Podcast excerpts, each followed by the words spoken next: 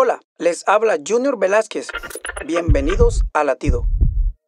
El acto de humildad más grande es el descenso de Cristo desde el cielo a la tierra. Aquel que era igual a Dios dejó el paraíso y vino a nosotros como un hombre cualquiera. A lo largo de su vida en la tierra fue despreciado, desechado, herido por nuestras rebeliones y molido por nuestros pecados.